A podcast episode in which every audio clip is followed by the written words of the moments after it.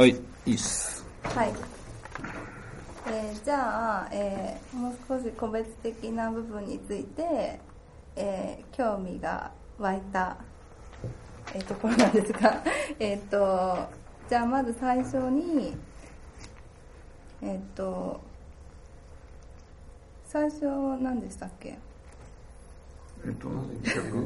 私最初何、可逆可逆性についてじゃないの？なんで逆が起こらない？逆、本当に逆が起こらない？ああそうでした。それなんですけど、えー、とその文法化の非可逆性で、まあ、語彙形式が文法形式になるけれども文法形式が語彙形式になるのはすごく稀ででなんで起こらないか起こりにくいかっていうのは言っているんですけどで例えばまあ日本語で身近な私が思いついた例としては、えー何々らしいとか何々っぽいとかで、えーまあ普通は例えばうん何ですかね、えーアメリカっぽいとか女っぽいとか、まあ、そうやって、えーぽいとかはまあえー従属形式だと思うんですけど、えー最近結構「ぽいね」とか、えー言えるような感じになってきてでそういう時って、えー意味もちょっとやっぱり変わっていて、えーもう少し何ですかね具体的な意味？それらしいっていうんですかねそれらしいみたいな意味だとかあと発音もやっぱり少しあのなんていうんですかはっきりしてきている感じがするのであの例えばあのアメリカっぽいねっていう時はさらっとぽいって言えるけれどもぽいねっていう時はちょっとはっきり言わないとなんとなく通じない感じがするとかまさになんていうかそのなんでじゃあハスペルマスが逆は起こらないかって言ってる部分がちょっと起こってるような感じがしたりするので、えーこういうこともあるのかなっていうのを思いました。その点についてじゃあ皆さんに。ぽい がはい。えっ、とえその高速形体操みたいなもんだったのが、が、その自立語っぽくなってるんじゃないかっていう。か。まあ、例えばの例なんですけど。結構多いよね、日本。語。そう。だから例えばあの要するに接続形式が、はい。あのあそうです。独立の例えば「です」あ「てか」うん。もそうだし、うん。でまあ、だからとかだって古くから言えば「あのんなのに」とかいうのもそうだよね。的なとか、とか「ですね」みたいな 確かに考えるとたくさんあるかもしれない。これって何ですかね？そうだこれがまあだから一つはそれがは本当に判例なのかいわゆるここで言ってる判例なのかそうっていうことだよね。うん。まずパッと見えぽいはあじゃあえこれ多分その逆の変化が起きたとしたらそれ文法化かっていうとうん。単独のぽいっていう語があってその語があの何かに後続する形でしか使われなくなったとしたらそれは文法化う。ん、だから普通の例えばの「もの」とか「なんとかなもの」とかっていうのがその名詞仮説を作るあのとか「なんとかの」あの行くのは良くないみたいなの「の」とかってああいうのはまあもともとその物的なものだ物的なものというか 要するに語だったものが、えっと、う意味のないえっとなんかエンプティヘッドみたいな感じになってそれが結局は名詞仮説字みたいな。よくあるよねこの変化そういうのはあのそうかしたわけみたいなのわけ？あれはわけっていうのはもともとあったのがそれがもう最後にもファイナルパーティクル、日本語のファイナルパーティクルって結構あそこで、あの出てるよね。そのもともとは自律的なものだったものとかまあこれは接続語接続助助詞というか接続詞みたいなものがあのただのパーティクルみたいになっちゃうっていうのはグラマティカルレザイレーションだと思うけど。なんかパッと見は語彙どっちも語彙が単独で使われてもその設備的に使われてもどっちもなんていうんですかこう語彙的な意味を持ってるっていうんですかね、機能語っぽい意味じゃなくてうん。だから内容語っぽい、うん。っていう点でうん。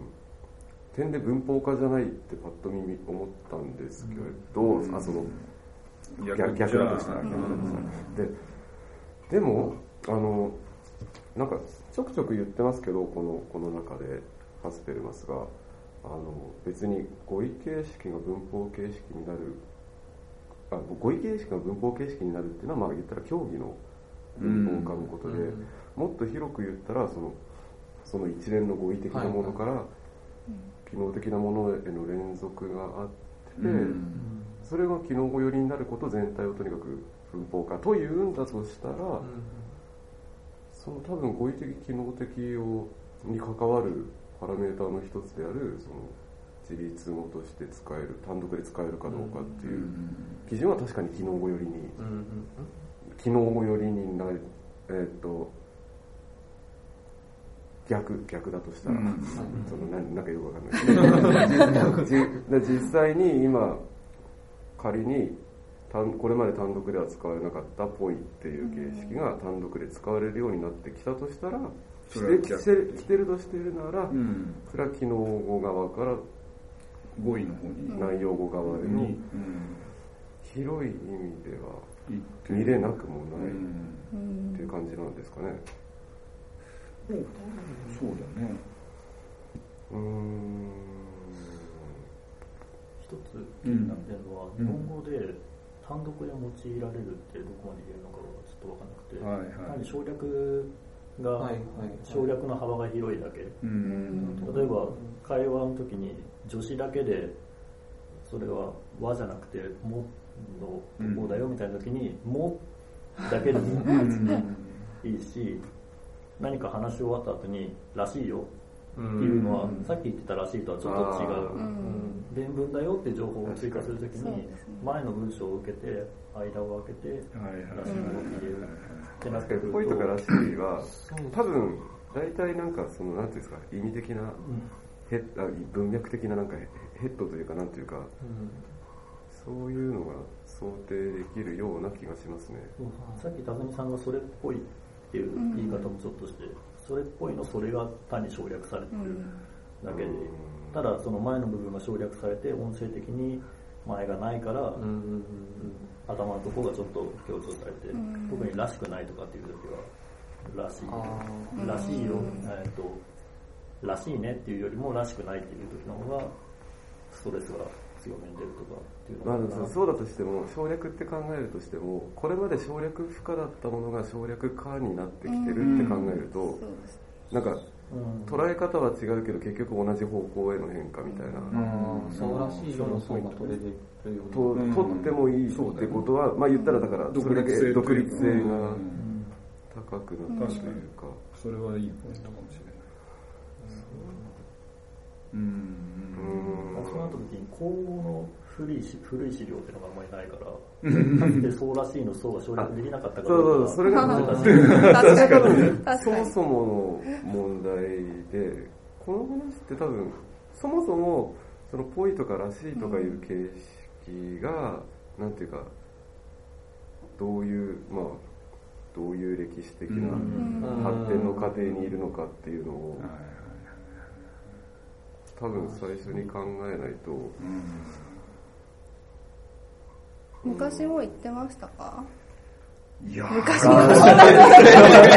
んな昔じゃないです。すごいなんかちょっと押しやられた。そうだよ。えでもなんかすごく結構私の中では最近の変化な気がして。そうだよね。まあみんなに比べれば倍だからね。倍生きてますから。あーと、いや、最近だと思うけど、少なくとも自分が子供の頃、えっ、と、何十年前、それ。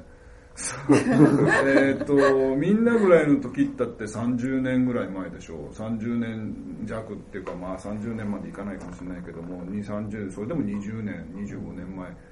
とかっていう時にはそういうそのぽいよね。らまあらしいよ。らしいよらしいよ。うん。でもうーんらしいよ。らしいよはどうかな。でもらしいよっていうのもそんなにそのあのんなんていうのあたかも前の人のを受けてその助詞だけあ直すって言っても、えー、例えばよくあるのはほら何何でいいのかあがいいのかみたいなので強調してっていうのをあれああいうやり方もそんなにしなんか人のを載せ取ってそれに載せて途中から文を始めるっていうのは、まあ、もちろんやるんだけどでもそんなに今ほど自由にやらなかったような気もするしその手かみたいなっていうかっていうかっていうのもそれほどなかった気がするしね。でですねみたいなのも全くアウトだったよね。これは最近でしょ。だよねとか。ああのうんぽいはないよな。ぽいも最近だと思うし。ですねっていうのは最初に出てきた時の違和感っていうのはあのいまだになんていうの？明確。これでもこれはみんなもお思わなかった？最初に「ですね」とかっていう言い方が。これはすごい最近じゃない？なんとなく覚えてる気がする違和感あったでしょ？ですね。とか。ですよねみたいなだよねとか。それって何？ひょっとしたらわ僕はその失われた10年間ぐらいあるんで そのバブリーな時代って何も知らないのでその頃に流行ったんじゃないの？違うなだ。から帰ってたら日本語変わってきた変わってたもん。あだからあそのバブリー僕がいない時に流行ったものとしてすごく最初に聞いて違和感が覚えたのが途中で文の途中ある語だけ聞くっていうやつ。あのあの何？えっ、と例えば文法科ってあるでしょ？みたいなそういう。ああこれはすごくあれいつ頃から聞き始めたんだろう？で誰か若い人が聞くのをあ言ってんのを聞いてうわーなんだろうすごい不思議と思ってある時僕の母親がやったわけよ電話で話した時に。それでうわこんな年寄りまでやるんだと思って 衝撃を受けた覚えがあれは最初すごくこう気持ち悪くてあの嫌だったんだけど、でもまあね帰ってくればその自分もやっちゃうけど。でまあやれやり始めると便利だから、あの違和感なくなったけど、あの子あのだからそのいわゆるバブリーな時には相当10年の間には結構変わったと思う、うん。でそこのあたりに多分「ですね」みたいなのが出てきたんじゃないかという気がするんだけどその行く前はその「ですね」っていう言い方ってそんなに大大学生の時はなかった気がするそういう言い方が出始めた頃か流行り始めた頃にうん「だよね」っていう歌が売れましたね。けどなああ あの頃にはもうあったうんんですよね、だからあれで爆発的に増えたのか。それっていつ頃？でもみんなが使い始めたのっていつ頃？使い始めたのは分かんないああじゃあ聞き始めたのはいいけど。どう聞きうーん。でも違和感を覚えた記憶っていうのははない？いやのないない。です違和感僕はそのそれこそ違和感とか出始めたっていうより、あのなんえっ、とまあ新しい言い方だっていうか多分、はいはいはい。若者だとか、うん。なんかどっちかっていうとこう失礼なうん失礼な新社会人の表現みたいな印象があったような気がしますね、ちゃんと喋れない若者の言い方はいみたいな。そう五感もあるからね。その、はい。ですよねっていうのはこうなんかこうベターってくっついてくるような慣れ慣れしいみたいな感じがあるんだよあのだって人のに人の言ったことにですよねみたいな。そういうなんていうの使い方っていうのは僕は典型的に浮かぶのであのあんま知らない人にしかも下の人がそれをやってくるとなんでそんな俺たちってそんな親しいみたいな。ていうか慣れ慣れしいみたいな。完全に同意してないと使えない。うんうんうんなんか社会言語的な話になりますけど、えっと、ちょっと待って、今、今。うんうんと、えっと、でも、その、でも本当のポイントとして、すごい、あの、その独立かどうかっていうのをどういうふうに考えるのかっていうのはすごくいいポイントだと思うんだよね。意外と、これは自分もハッとしたんだけど、吉岡君言ってくれて、その、独立かどうかっていうのが、割とこう、きっちり切れてると、少なくとも分かるか分かんないかっていうのについて、こうナイーブに考えてないかなっていうのは思ったんだけど、で、言語によってひょっとしたら独立度にこだわるこだわらないの違いがひょっとあるかもわかんないですね。日本はそのさっきひょっとしたらそのそういうのをあのばらして使うのがそん結構習慣的に行われてるっていうことってあったりするかもしれないと思ったので。でまあそのもちろん形態素の大きさにもよると思うんだけどそのあのらしいとかっていうのはあのとかぽいっていうのはある程度ね形がまだしっかりしてるというかもうちょっとこう崩れてきちゃうとうん。でテカっていうのもあれだけは小さいけどでもテユーカから来てるじゃないだからテユーカってそのばらばらけたその最初のフォームはテユーカだったと思うんだよね。それがどんどんどんどん小さくなってテカになってるけど、でも面白いよね。っていうかもう、そのばらけた時はでかかったけど、使ってるうちにでかになっちゃってるっていうのは、そこは文法化が進んじゃってるわけなので。でまあそのちょっと戻ると、うん。そのまあ確かにその何を独立かってそういう部分が詰められてないっていうのはあるんですけどその新しく変化するっていうことはエクストラバガンスっていうのがある程度満たされてるのかなっていうのも思って、そうなるとその例えば、まあ、ぽいっていうのが、まあ、まだそんなに当てはまる例なのかわからないけれども、えーぽいっていうのが出てくるもうちょっと独立っぽくなってくるってことはそれはでも必ずしもあのエクストラバガンスの逆のコンフォーミティってことは全くないと思うし、そうなるとまあなんていうか語彙形式を文法形式に、まあ、置き換えるっていうのはまたちょっとシナリオが違うかもしれないけれどもその文法化の逆みたいなこともエクストラバガンスで起こりうるのかなと思ったりまあ普段やらないことをやるっていう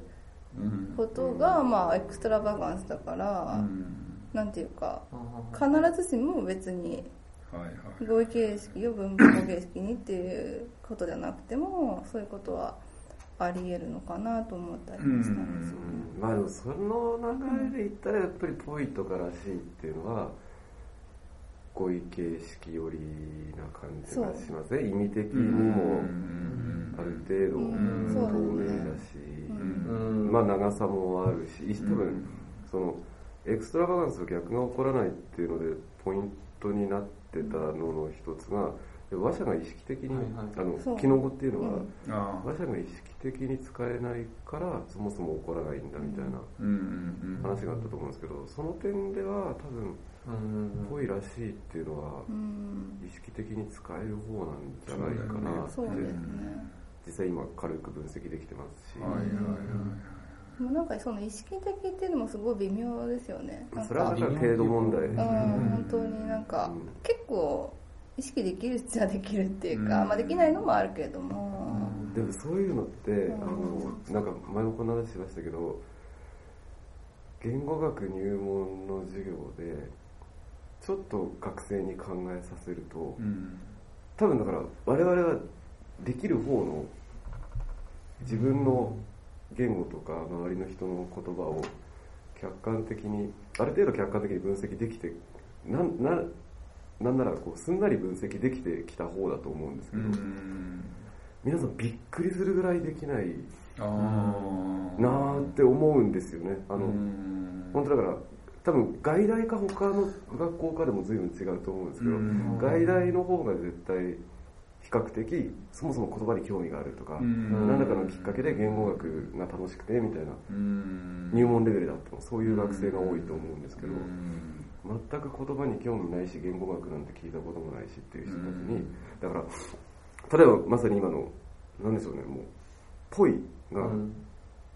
単独で使えるかあの前に「ぽい」の意味って何かとかうん。考えてみてくださいで全くあその自分の言葉で説明できない人ってあいうの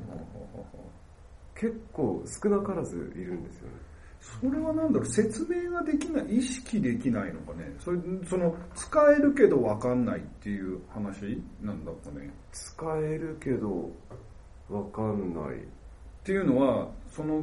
もしも使えないとす使えそもそもなんていうの、はいはい。使いこなせないってはいはいはいはいはい。いうとそういう人たちはこういう変化には参画してないはいはいはい。話になるよねあまあそうかそうそういう場合もあるのかもしれないですね。意識っていうか意識的にそれ一体何なのかがよくわかんない。そのん。やってるんだけど、ん。それが何なのかが意識できないみたいな、そうか確かにさらにそれを自分の言葉で説明するってなるとうん。それまた別の話だとは思うんですけど。うんなんか分かってるボキャブラリー、うん。そうやっぱ結局その意識的に使えるかどうかっていうのは本当程度問題だっていうことだと思うんですけど、もうそれが人によっても全然違うし。まあ、その意識が高い人が例えば詩人とかそういう言葉をまあ操るのが上手な人っていうのは結局はそこの勘っていうか、うん。あのこれをこういうふうに使うと面白いっていうね、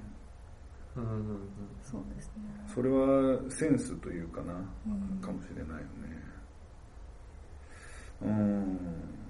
今話題に上ってないところでその脱文法化の話だとその論ハスペスマスの論文の中にその否定派の意見のところにその脱文法化ってあるじゃないかっていうので、1048ページの例で出てきてるのがイズムの例だったと思うんですけどあであれはその書き言葉っていうものがないと成立し得ないだろうっていうことを言っていたりするんですけどうん。その辺はどうですか？なんかそれはなんか恋とからしいとかっていうのと少し事情が違う気はするんですけどうそんの書き言葉があることでその分析しやすくなるっていうかそのユニットとして取り出しやすくなるっていうか、っていうのはありすあるんですかね？どう？ですうーん。これをだから言葉でどれだけイズムって言葉でうん言うかね？まあ、まずそこですよね。う？ん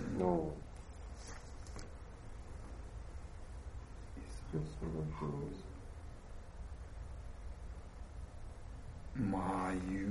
わないことはないのかも。でもそれはもう今で定着しちゃってるからね。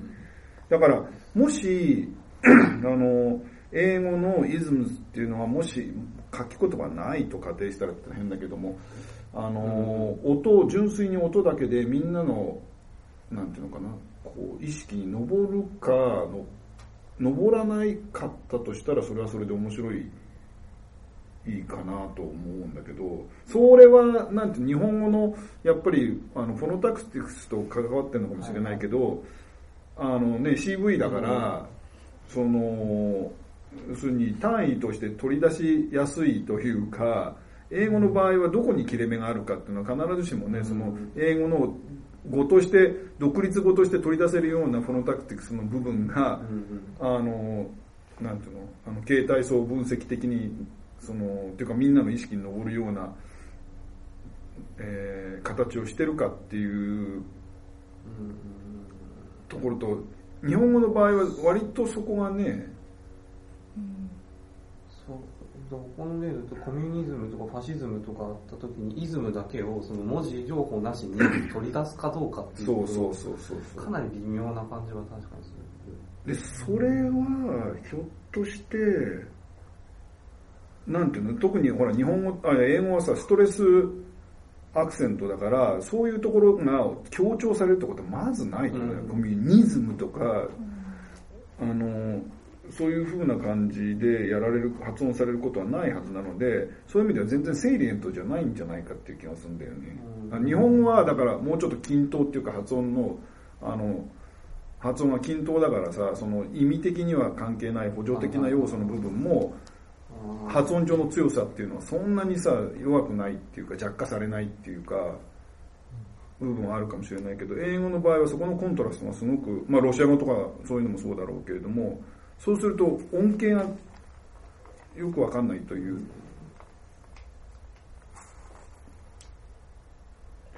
どうなんだろう？それって面白くない？なんかあの、例えばストレスアクセントの言語ではストレスが落ちているセラブル以外はさあまりさ意識されてな例えばね意識されてなくて日本語の場合はそのぜ語全体が均等に意識されてるっていうようなことがもしあったとしたらあのーこの独立一部がこう独立形式みたいにして取り出される可能性っていうのは日本語のはるかに多いっていうか日本語では起こり得てもストレスアクセントの言語では起こり得ないってことになるじゃん。得ないっていうか。日本語の場合はその全部が均等に発音されるからあとはレペティションが溜まってくればそこがなんかこうねセイリエントなもの部分としてこうあ記憶に残るっていうかそのエグゼンプラー的に言えば語の形の中で繰り返されるところがさ印象に残るっていう可能性はあるよね音の繰り返し一番多いんだから。うーん。あそれ面白い。ですすごい面白いよねそしたら。うん。あこれはやってほしい音音フリークに。それそれなんか通言語的にかなんか調べるような研究をやるとしたら、うん。それで今思い出したのが、うん。あの中川先生がやってた、ん。やってるあれはなんだグイグイかな？グイ語もうん。多分今の今の分類で言うと英語寄りで、うんなんだっけ？なんかこ細かいことはもう全然覚えてないですけど確かほとんどの動詞動詞かな？動詞は例えばなんかある品種はなんか2音節か3音節が多くて、うん。今三適当に3音節の動詞が圧倒的に多いとすると、うん1音節目にほぼ全ての母音子音が対立して、はいはいはいあは2音節目と3音節目ははいはいはいもう対立する音素の数が劇的に少なくなはいはいはいはい。るし、二音節特に特に2音節目以降にはクリックはほとんど出てこない。みたいな。で、さらにさらにその2音節目、3音節目の、だこの数字適当に言うと、1音節目に、一音最初の音節は100通りぐらいのパターンが、うん。多分もっとあるでしょうね、母音と子音組み合わせて。うん。あるとしたら、2音節目はなんか10通りとかになって、うん。3音節目は2、3通りしかないみたいな。うん。感じ。でその後半の2音節もなんなんかからほぼ予測可能なんですよね。1音節目がこうでなんか全体がなんかとにかくおなんかアクセントがこうだったらあ成長がこうだったらこうなるみたいななんか細かいことは全然覚えてないですけど。でなんとなくだから中川先生が言ってたのが要するにそれって印象的に言うとうん。ワードの最初はっきりガツって言ってあとはなんかぐちゃぐちゃっというよううなん。感じだしそれで通じるしみたいなはいはい。話を確かしてなんかあってるんですよ。いありましたありました。そんな話をしていた気がして。面白いそれ。それ面白いですよね。ああめっちゃ面白いな。あとあれですねなんか2音節目以降の死因には、うん。どうだドーザルは確か来ないって話だった。あなんかそんなのもクリックで必ずドーザルを使う。のそこの閉鎖を伴うので2音節目のシーンにはそこが来れないみたいなことを、なんかそんな話をしてたよねそれってさそのアクセントパターンが例えばもっと後ろ寄りのやつだったら状況が変わるのか。まあ語頭がすごいセイリエントなっていうのはやっぱりどこでもそうなのかもしれないけど語中の中ででも語中で来る語の中で来る音の数が。っていうのはだからもし例えば一番最後のまあ音ってことはないと思うんだけど、まあ、一番最後の音節とかにそのストレスが必ず来ると。だからまあストレスが来る位置とあのそこで起こる、えー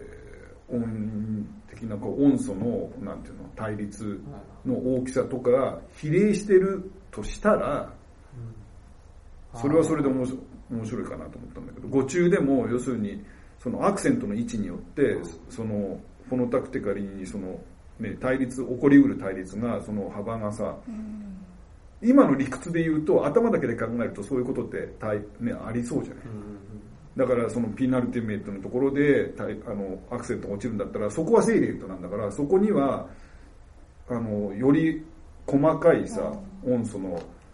対立を置いても区別できるわけだしでそこをつかないっていうのはもったいないわけだよね。あの逆に言うと。それはちょっと見てみたい気がするな。あなんかすごいちょっとゾクゾクとするほど面白いんだけどえその話って私まだ分かってないんですけどよく。その例えばその最後の方に音の対立が少ないってことはその限られたパターンが例えば動詞の5類の語尾のパターンとかそういうふうに取り出せうるみたいなことですか？逆に言えば。そういう意味じゃなくて。今の話の流れで言うだいぶ戻った流れで言うとえっ、ー、とそのストレス音節を強調してあとはぐちゃぐちゃという英語みたいな言語があったとして、はいうん、割と均等にきっちり発音する日本語みたいな言語があったとして、はい、その2つを比べるとその設備時的な設備時的要素をこう、そこだけ意識して取り出す可能性っていうのは全体をはっきり言う日本語の方が高いっていうかやりやすいんじゃないか、英語だと最後ぐちゃぐちゃっていうから最後の方があんまりイズムとかがあんまり意識されなくてみたいな流れがあったとしたらグイは多分英語寄りなんですよっていう。グイは3音節の動詞が、これ全部数字とかもう全部適当何も覚えてないんで、グイは割と例えば1音節目だけがっつり言って、残りはまあそうか対立が少ないっていうのは直接は言ったら関係ないじゃないんですけど対立が少ないこと2音節目以降の対立が少ないこともあって、はい、割と後半をぐちゃぐちゃっと言っても語の童貞ができちゃうみたいな言語らしいんですね。とい。うことでグイはストレスアクセントの英語に近い、はい、近いと同じような形で、はい、日本語よりは英語よりに割と単語全体を均等に発音するんじゃなくてぐちゃぐちゃっと言っちゃう言語なんじゃなかろうかっていう予想ですね。だからその流れだとその設備時的要素はグイの方が取り出しにくいっていう特に後ろの方にあればっていう感じですかね。はい、で後藤にもしその一番後藤が一番セイリアントだとするとそのあの、精霊、音声的に聞き、聞きやすいというか、精霊、その発音がはっきりされるとか、大きく発音されるとかっていうようなところに、えー、より多くの音素区別があったりするっていうのは、なんとなく分かるっていうか気持ちが分かって面白いなっていう話だよね。でそれが、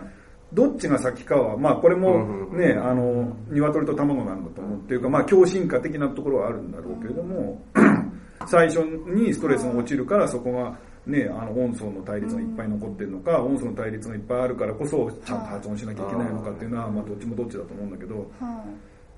で、それの相互関係 みたいのがあるとしたら、他のところにアクセントがあったら、その音素対立の幅っていうのが、そのアクセントと多少連動してたり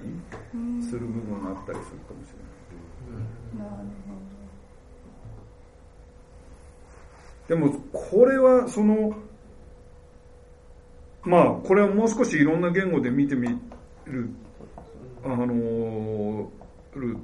る必要があるとは思うんだけれども、その日本語的な言語だから、まあ何らかの意味で日本語的な言語だからこそこういうのが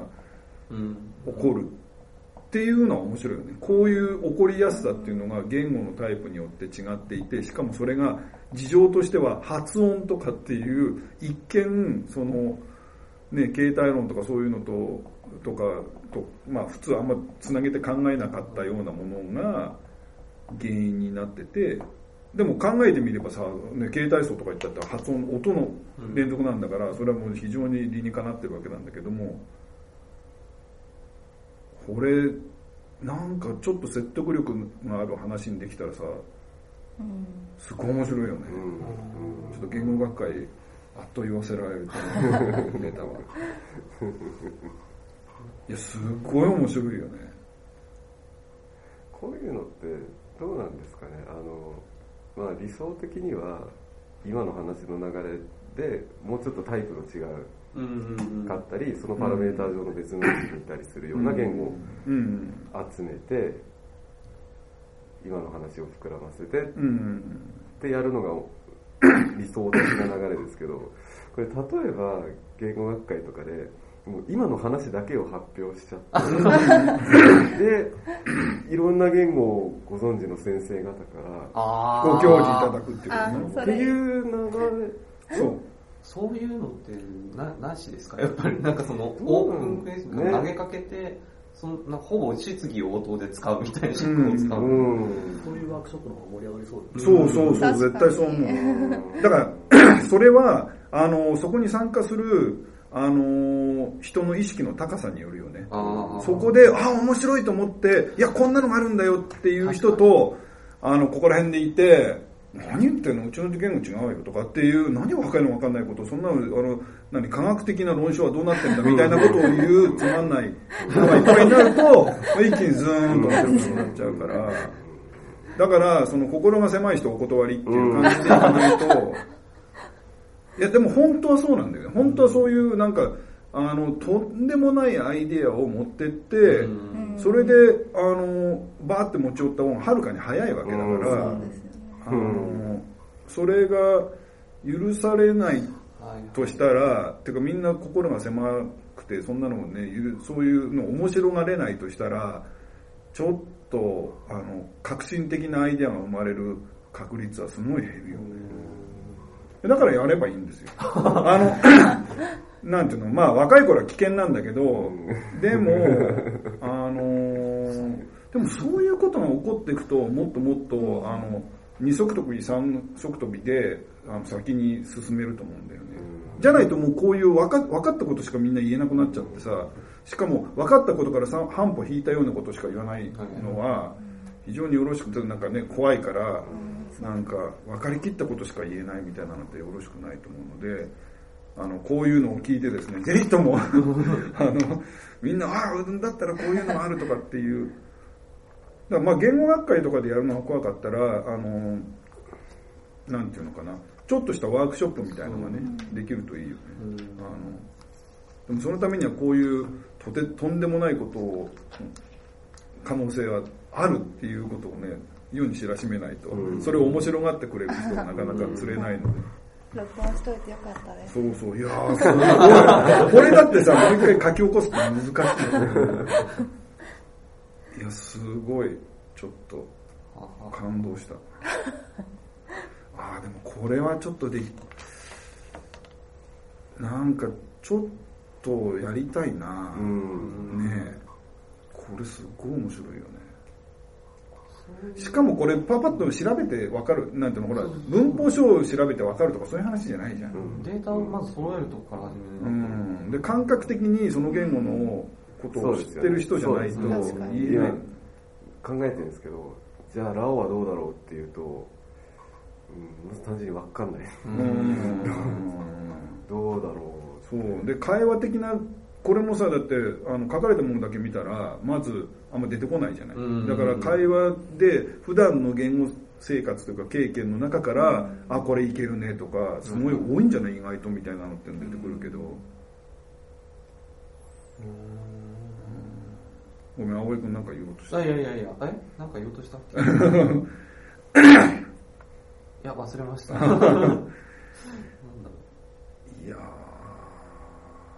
これはすごい面白い。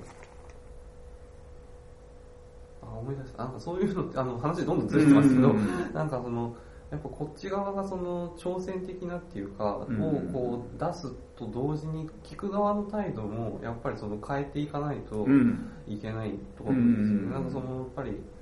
まあ、学会とは見てても話を聞きに来ましたっていう人ばっかりだと、多分投げかけてもこう、返しがないというか。だからテレビの視聴者って、しかもすごいクリティカルな視聴者みたいな感じになっちゃうと、の人が多いと、あの、晒し者にされてる感じがしちゃって、あの、怖いじゃない。だから安心して、その、いろ、その、その一見バカだと思うようなことは言えないっていうのは、やっぱり良くなくて、で、そういう経験を、てか、怖い経験をみんな積むと、怖い反応を返すわけやっぱりみんな。自分もクリティカルになるから、で何言ってんの？だって自分も散々言われてるからさ、あの別に仕返しっていうんではないけれども、やっぱ自分のその見方もそういう厳しい見方になるっていうか、あの、一緒に面白がらないっていうかさ、で、面白いとなんかいい加減っていう感じにね、それはよろしくないと思うな。いや、でもこれはむちゃむちゃ、すごい均衡かもしれないよ。あの、いろんな方向になんていうのかな。で、いろんな、あの、専門家、もう音の専門家とか、あの、いろんな言語の専門家とかが、こう、知恵を持ち寄らないとなかなかこう全貌がつかめないっていうところがあるので、うん、そういう意味でも、あの、すごく面白い、あの、トピックだと思うんだよね。だから音の人にもやっぱりこういう観点から音のことを調べてほしいわけだからフォノタクティクスって言ったら、そのなんでっていうのは理論的なあれやこれやとかなんとかパラメーターではなくて こういうなんていうのかなあの観点というかそのダイナミックにどういうふうに変化していくのかとかどういうのが作用してるのかみたいなのを含めた上でそのインベントリーがこうなってるのがひょっとしてこういうところと絡んでんじゃないかみたいなそういうストーリーっていうのをこう念頭に見るとすごく生きてくるっていうかね音の話も。単にこうテクニカルな話ではなくてさ、